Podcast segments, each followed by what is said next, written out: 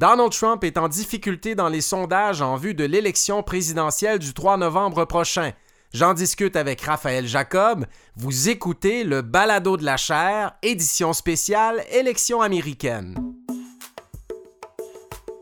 Bonjour tout le monde, je m'appelle Frédéric Gagnon, je suis titulaire de la chaire Raoul Dandurand en études stratégiques et diplomatiques de l'Université du Québec à Montréal et vous écoutez le Balado de la chaire. C'est un balado qui vous permet d'entendre nos conférences si vous les avez ratées et des capsules d'analyse de l'actualité internationale, de l'actualité politique aux États-Unis et de la culture populaire américaine. Je vous souhaite une bonne écoute.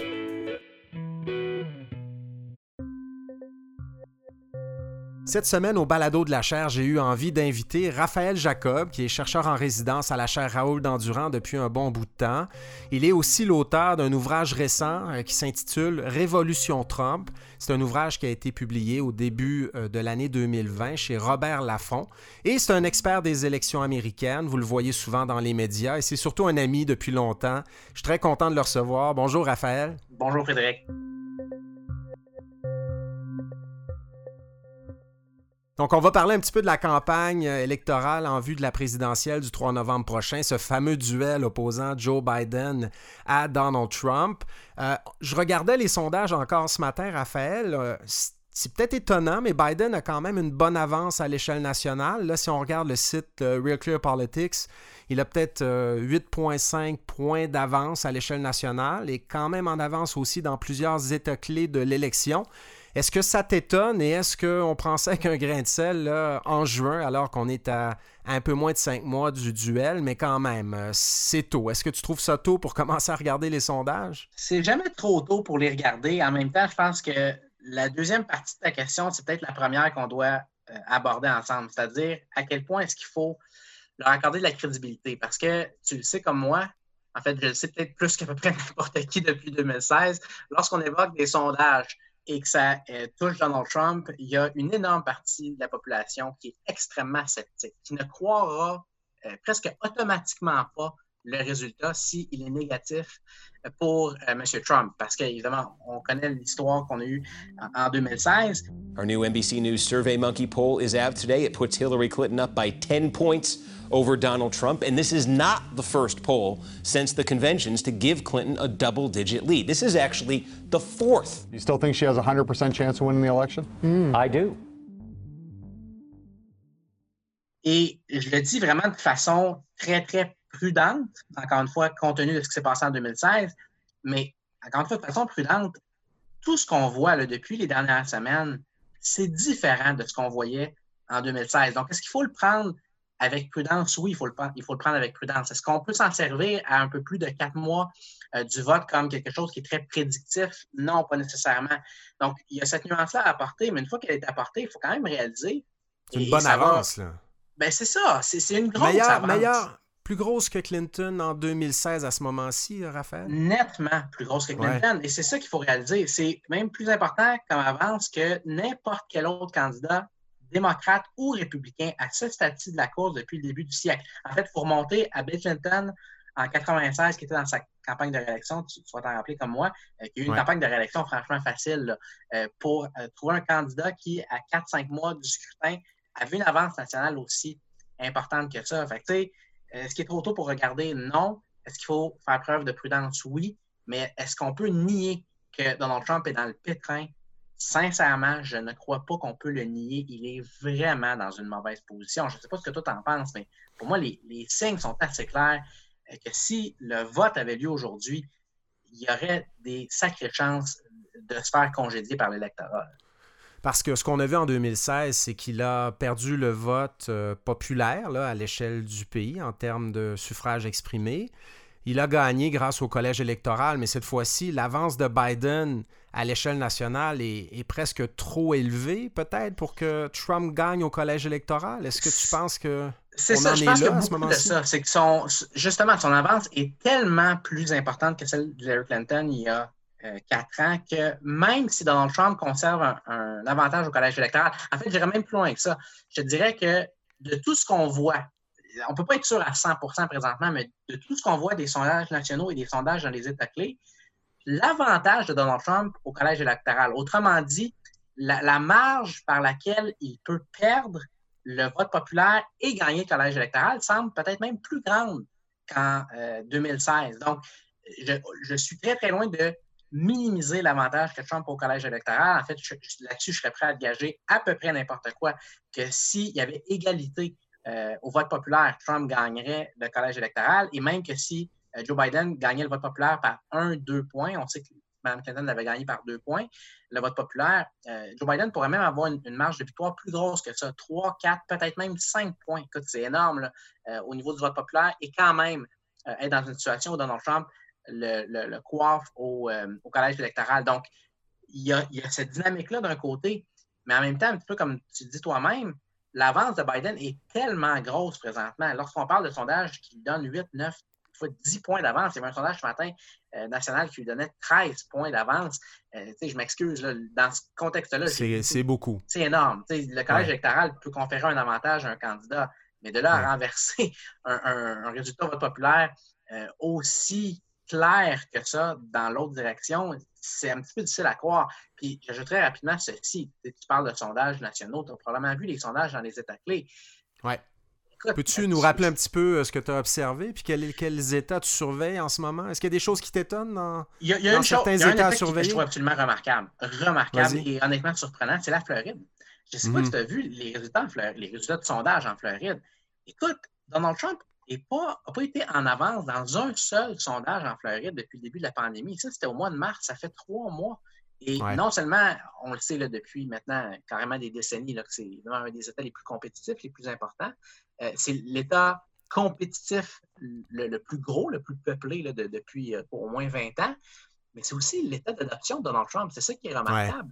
C'est vrai, c'est relocalisé là, en disant, ben, je suis ici, euh, on m'oublie pas, on vote pour moi en novembre. Mais là, il y a quoi? Il y a peut-être 4 points de retard, 5 points de retard sur Biden dans certains sondages? En, moyenne, c'est ça. Quand tu regardes la moyenne des sondages en Floride, Biden a à peu près 4-5 points d'avance, ce qui est, encore une fois, nettement plus que ce que Hillary Clinton avait.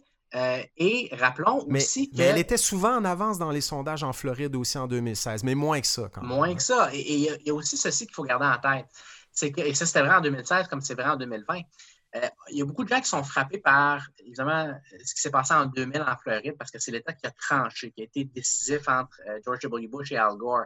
Mais la réalité, c'est que la Floride euh, est un État dont les républicains ont plus besoin que les démocrates. Autrement dit, je peux facilement te donner une carte électorale sur laquelle Joe Biden gagne le collège électoral, même en perdant la Floride. Je ne suis pas capable de donner une carte électorale crédible, plausible, sur laquelle Trump euh, perd la Floride et parvient à gagner le collège électoral. Autrement dit, euh, Joe Biden est en avance dans des États comme la Floride dont il n'a même pas besoin. le, portrait, autant à l'échelle nationale que dans les États clés, et encore une fois, ce n'est pas une garantie, mais ça me semble extrêmement problématique pour euh, le président présentement. Bon, on prend une photo là, de la course et des sondages en juin. Ça peut évoluer en cours de route. Là. Trump n'est pas battu d'avance non. plus. Mais on voit qu'il est en difficulté. Qu'est-ce qui se passe? Comment, comment, comment expliques-tu ça? Sachant que Joe Biden n'est quand même pas le candidat démocrate et le politicien quand même le plus populaire au pays. Si on regarde euh, les sondages, on voit qu'il y a quand même beaucoup de gens qui sont sceptiques, euh, qui se demandent même s'il n'est pas trop vieux pour occuper le poste mm-hmm. présidentiel. Il a mené une campagne euh, dans son sous-sol, si je peux m'exprimer ainsi, durant la, la pandémie. I'm following the rules. Following the rules. The president should follow the rules instead of showing up at places without masks and the whole, the whole thing.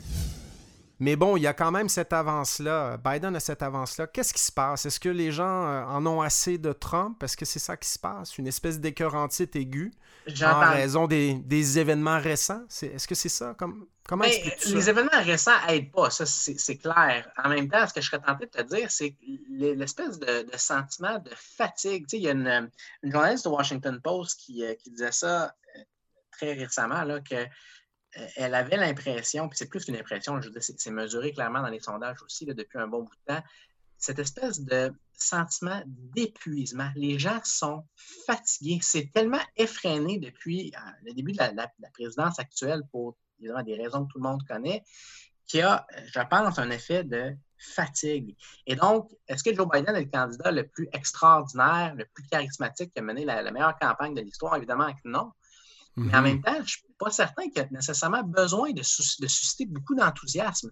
Euh, tant et aussi longtemps qu'il est capable de s'imposer comme une solution de rechange crédible, acceptable.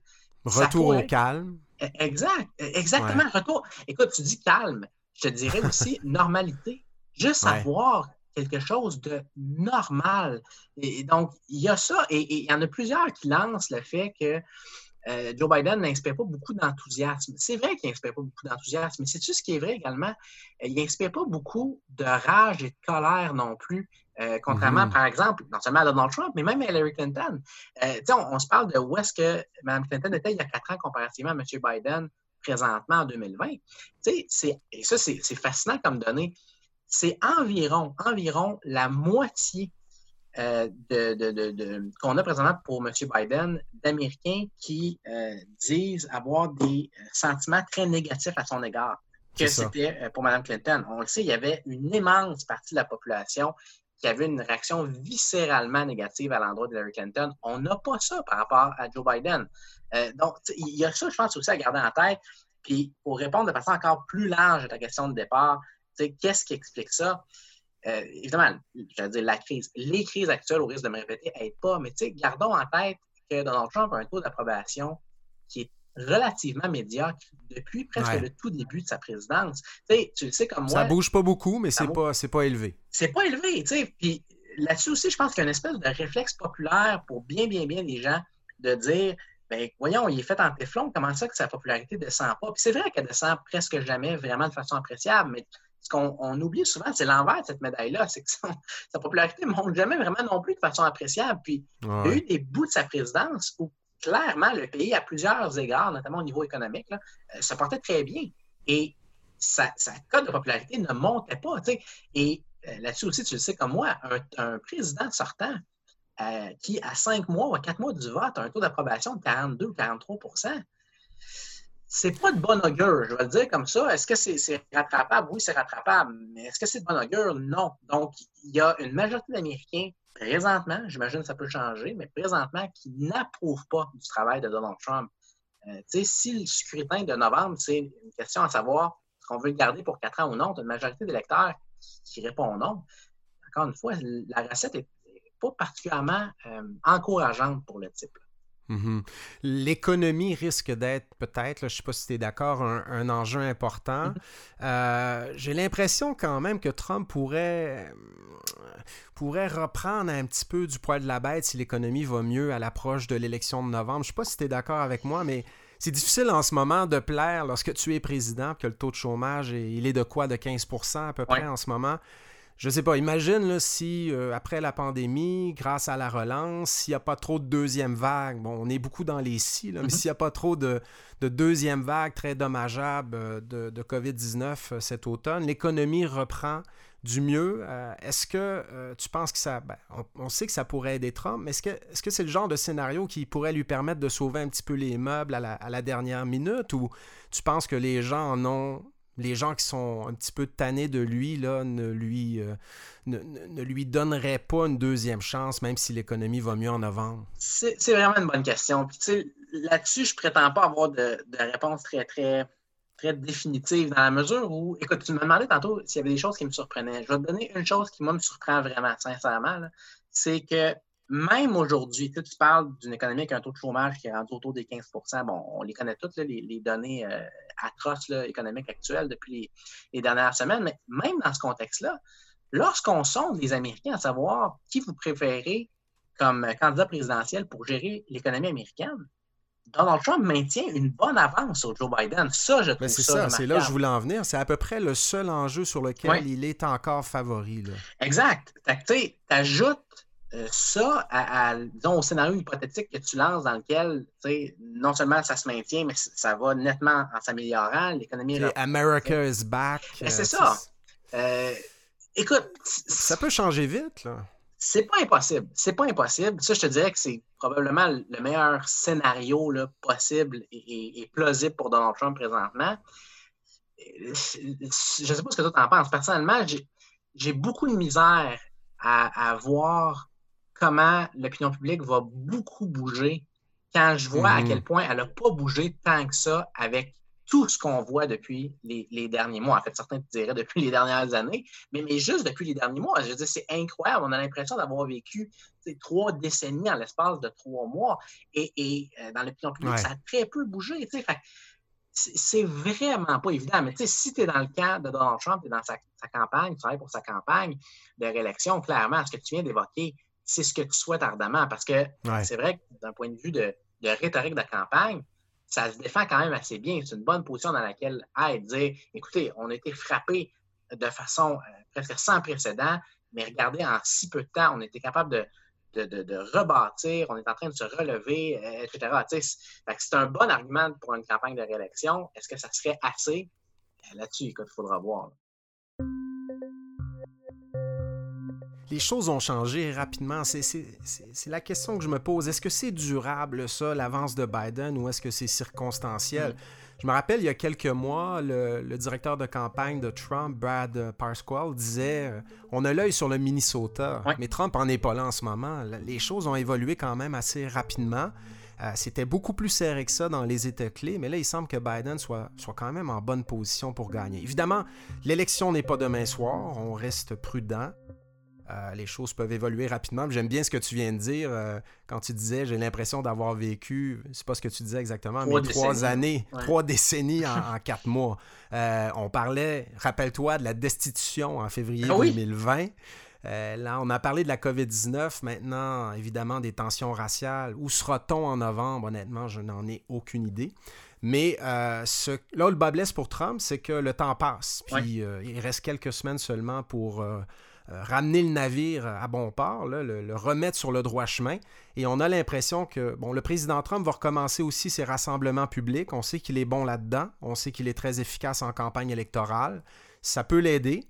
Euh, Biden n'aura pas le choix non plus de, relancer euh, sa campagne euh, un petit peu plus euh, normal, si je peux m'exprimer ainsi. Peut-être qu'on le verra un peu plus épuisé, fatigué. C'est éreintant aussi. Hein. Je pense que le fait d'être un petit peu plus dans le sous-sol, ça l'a aidé sur ce plan. Euh, c'est loin d'être terminé, ça va être, ça va être palpitant. J'ai envie de te demander qui, selon toi, pourrait être la colistière de Joe Biden? Je sais que c'est une question pas, pas, évidente, mais si tu, mettons que tu es Biden ou tu es son conseiller, quel est ton quel est ton conseil à ce moment-ci? Peut-être t'en as même pas, mais si t'en as un, qu'est-ce que tu lui dirais? Ben, juste, juste, un point, si tu me permets, euh, avant sur ce que tu disais par rapport à comment ça peut changer, parce qu'il y a quelque chose de super pertinent, je pense, que tu viens de dire. C'est-à-dire que c'est vrai que l'opinion publique par rapport à Donald Trump n'a pas beaucoup bougé, mais en même temps, c'est vrai que euh, lorsque, tu regardes, lorsque pardon, tu regardes les sondages hypothétiques, à la fois à l'échelle nationale et dans plusieurs États clés, ça a bougé un petit peu euh, à l'avantage de M. Biden depuis mm-hmm. les, les, dernières semaines. Donc, il n'est pas dit que ça peut rebasculer vers Donald Trump. Et si ça rebascule, ne serait-ce que de quelques points, mais là, euh, tu passes d'un scénario dans lequel Donald Trump est vraiment dans un très, très grave pétrin euh, à un scénario dans lequel il est soudainement assez compétitif. ça, ça c'est très vrai. Et pour moi, ce point-là que tu as mentionné est probablement directement lié à l'autre que tu as mentionné, c'est-à-dire le fait que depuis surtout le début de la pandémie, on ne voit presque euh, seulement Donald Trump. Et ça, c'est ça qui est un petit peu l'ironie ultime, c'est qu'un petit peu comme en 2016, euh, avec Hillary Clinton, on avait deux candidats qui étaient tellement impopulaires que celui ou celle dont on parlait le moins tout au long de la campagne était presque toujours celui qui faisait meilleure figure dans les sondages. Autrement dit, moins on parlait de vous, plus c'était avantageux.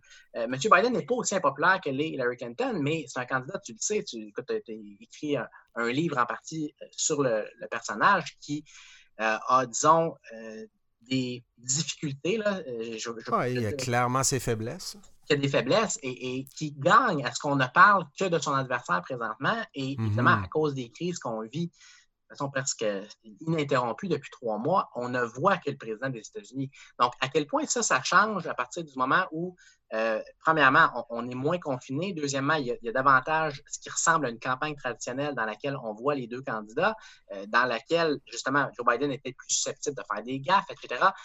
il y a beaucoup de questions qui se posent. je pense que c'est vraiment fascinant. Euh, Parce que rappelle-toi, juste récemment, Biden a pris la parole en, en disant quelque chose qui rappelait un petit peu la, fameuse phrase d'Hillary Clinton à propos des deplorables. Oui. Tu te rappelles? Biden a dit, ah, on parlait des tensions raciales aux États-Unis, puis il a dit quelque chose comme, il y a 10 ou 15% des Américains qui sont complètement cons sur ces questions-là. C'était pas ces mots, mais ça ressemblait un petit peu à ça. There are probably anywhere from 10 to 15% of the people out there that are just not very good people. But that's not who we are.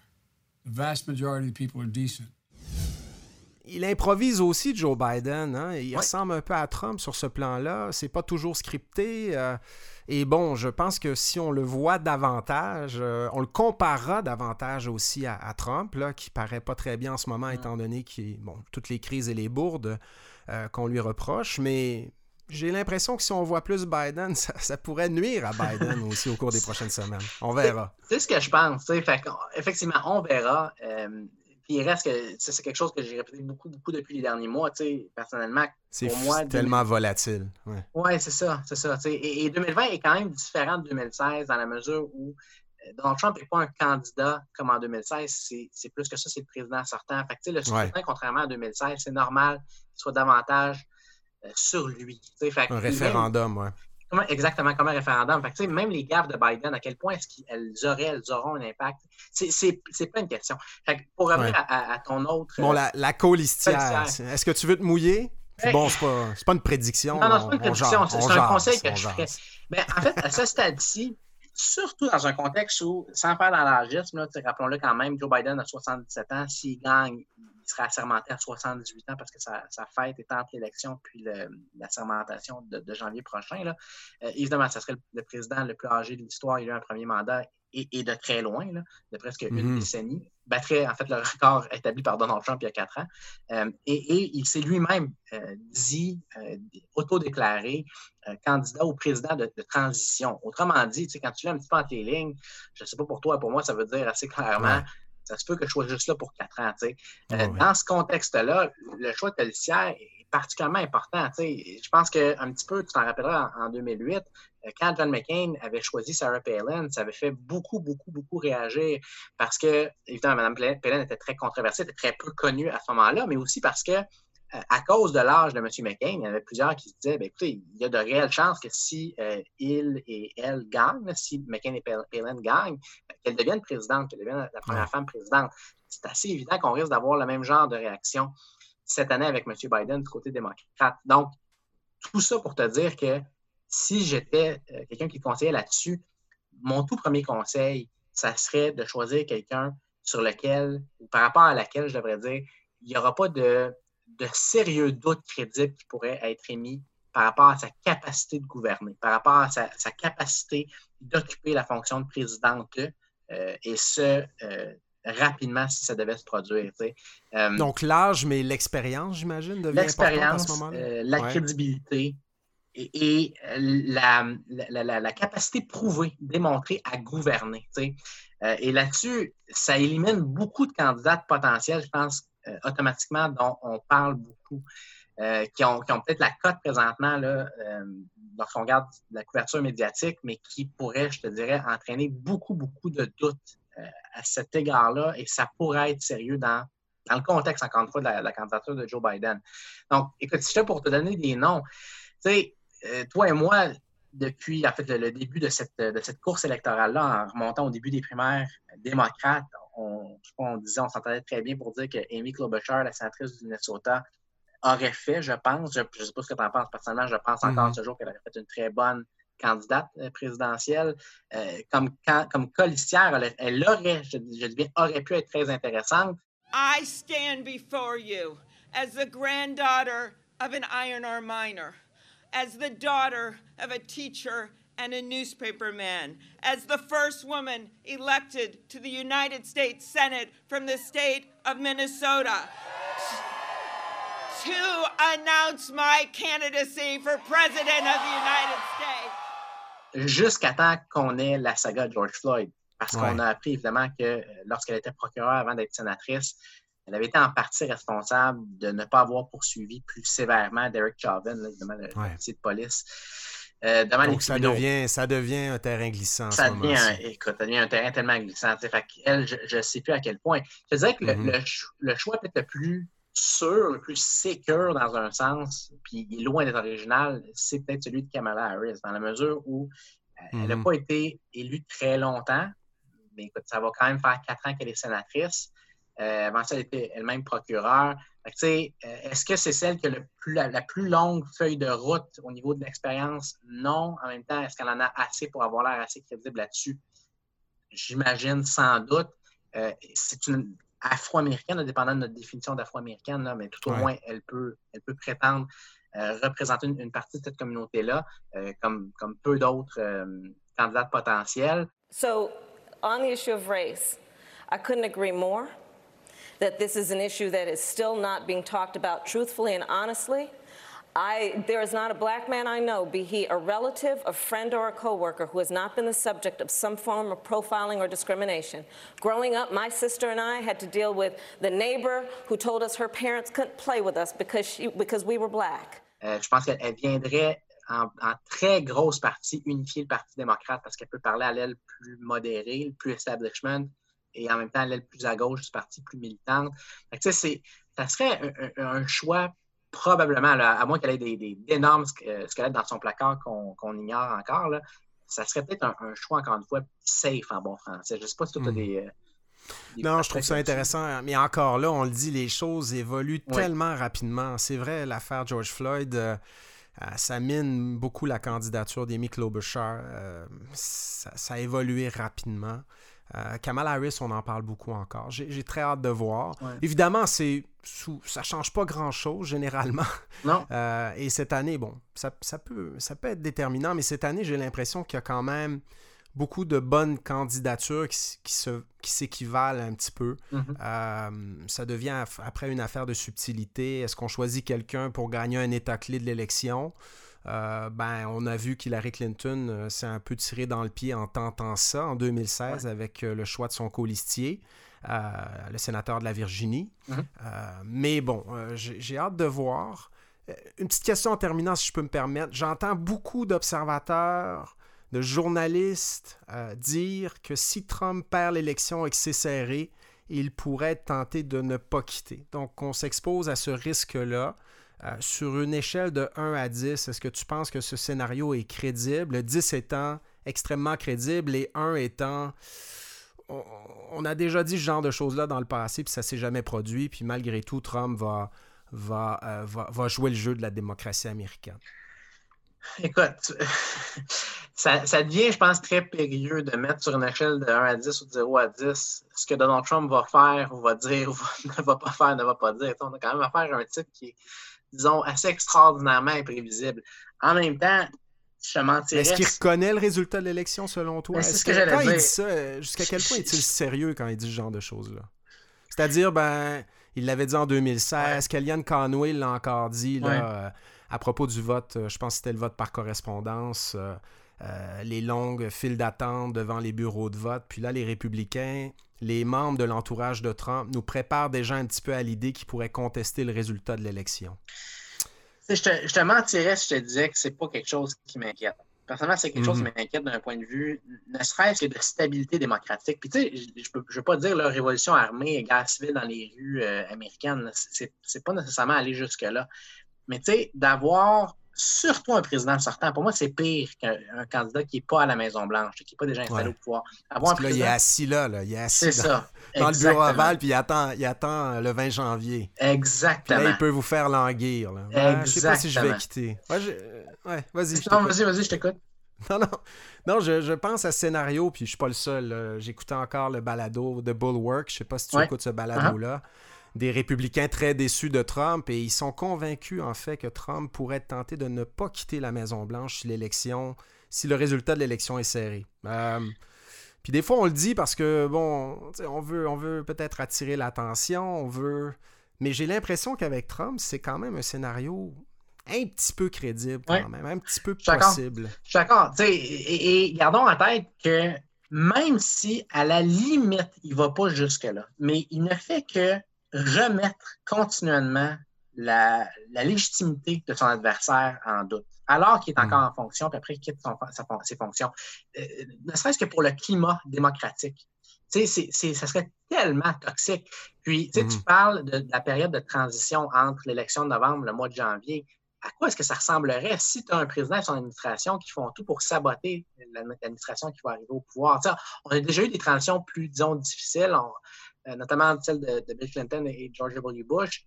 Les partisans de Donald Trump, je dirais aussi entre celle de Barack Obama euh, et, Ouais. et celle de Donald Trump. Mais, mais pas, pas jusqu'à euh, aller, disons, dans les scénarios qu'on évoque, et je pense qu'on peut traiter avec un, effectivement une certaine quantité de crédibilité présentement. Puis, tu sais, on, donc on se parle de la période de transition.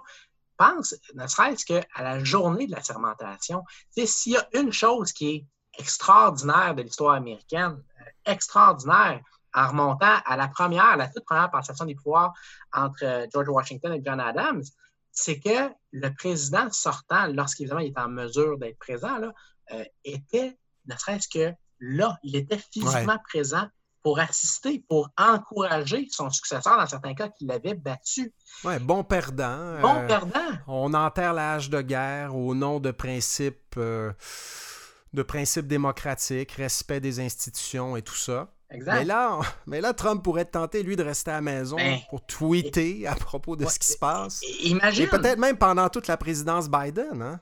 Exact. Et imagine. C'est pas exclu. Exact. Imagine juste d'un point de vue symbolique, parce que le président des États-Unis fait bien des choses importantes là, euh, pour ce qui est de, par exemple, euh, proposer des projets de loi, euh, négocier des traités, etc., etc. Mais, mais la réalité, c'est qu'il y a une, une composante symbolique et gigantesque liée à ce travail-là, à cette, à cette fonction-là. Et l'image des États-Unis qui serait projetée à la fois à l'intérieur du pays et à l'international, d'avoir justement un président sortant qui boude la sermentation de son successeur, euh, de, de l'homme qui l'a battu, en fait, euh, ou qui euh, la, la, la mine activement. Tu sais, je ne suis pas en train de te prédire que c'est ça qui va se produire, mais je suis en train de te répondre à ta question. Est-ce qu'il y a des, des scénarios qui me font peur? Oui. Puis ça, est-ce que ça va vouloir dire qu'encore une fois qu'on va tomber en guerre civile? Non. Mais Non. il y a quelque chose qui serait tellement toxique, tellement toxique. Et, et- et c'est le genre de scénario qu'on ne se posait pas. Tu sais, écoute, on c'est ça. C'est l'évolution des normes. Les... c'est ça, La transformation des normes. Puis il y a quelque chose de, Mm. de super malsain. Puis tu n'as pas besoin d'être un, un fanatique anti-Trump pour le reconnaître. Tu sais, il y a, il y a huit Non, non, non, ans, non. euh, quand Barack Obama briguait un deuxième mandat, tu sais, la, la campagne entre lui et Mitt Romney, le, le candidat républicain à l'époque, euh, à plusieurs moments a été très, très serrée. Il y avait des sérieux doutes à savoir si Obama allait être élu. Est-ce que tu as déjà eu un doute à savoir si Obama serait présent le jour d'une assermentation hypothétique de Mitt Romney? Non. Évidemment que non. Non. Mhm. euh, Est-ce qu'il minerait activement la légitimité de son adversaire euh, s'il devait être élu? Euh, toutes ces questions-là qu'on se pose présentement, ça, ce sont les questions bénignes. là. On ne parle même pas des scénarios beaucoup plus alarmistes dans lesquels Trump euh, essaie carrément de s'accrocher au pouvoir. Ce sont des questions qu'on n'a pas vraiment eu à se poser avant de nos vivants, peu importe le président ou le parti politique, mais là, qu'on a à se poser. Puis ça, c'est le, le mot norme, je pense qu'il est intéressant, il est bien choisi là, quand tu, quand tu l'évoques. Ouais. C'est une transformation des normes qui n'est pas souhaitable. Pour l'instant, en tout cas, Raphaël, euh, Donald Trump est toujours président des États-Unis. Il sera en élection le 3 novembre prochain, va tenter de conserver son poste. Et Oui. il n'est pas dit qu'il ne gagnera pas l'élection. Donc, on est en juin, il est encore tôt, mais ça a été un grand plaisir d'en discuter avec toi. En plus, on s'était pas parlé depuis le début de la pandémie. Euh, J'avoue que ça me manquait, Raph. Je te remercie beaucoup d'avoir participé au balado de la chair cette semaine. Fais attention à toi, puis on- on se reparle bientôt. Merci. Je vous remercie d'avoir écouté ce balado de la chaire. Si vous voulez nous poser vos questions, vous pouvez le faire sur les médias sociaux de la chaire Raoul Dandurand, sur Facebook, Twitter et Instagram, en utilisant le mot-clic balado de la chaire. Je vous invite également à consulter notre site Internet si vous voulez rester à l'affût de nos activités au www.dandurand.ucam.ca. Et sur ce site Internet, vous pourrez aussi vous abonner à notre lettre d'info de la chaire. Et d'ici la semaine prochaine, on surveille la polémique entourant la parution du nouvel ouvrage de John Bolton, l'ancien conseiller à la sécurité nationale de Donald Trump. Le livre s'intitule The Room Where It Happened, donc là où tout s'est déroulé. Et John Bolton révèle des informations, des secrets, des histoires assez embarrassants, assez embarrassants pour le président Trump. Je ne vous en dis pas plus pour le moment, vous pouvez lire le livre, mais évidemment tout ça tombe à un bien mauvais moment pour Trump, qui comme on l'a dit dans le balado d'aujourd'hui est un petit peu en difficulté dans les sondages en vue de l'élection du 3 novembre prochain. Donc on surveille ça et je vous dis à très bientôt.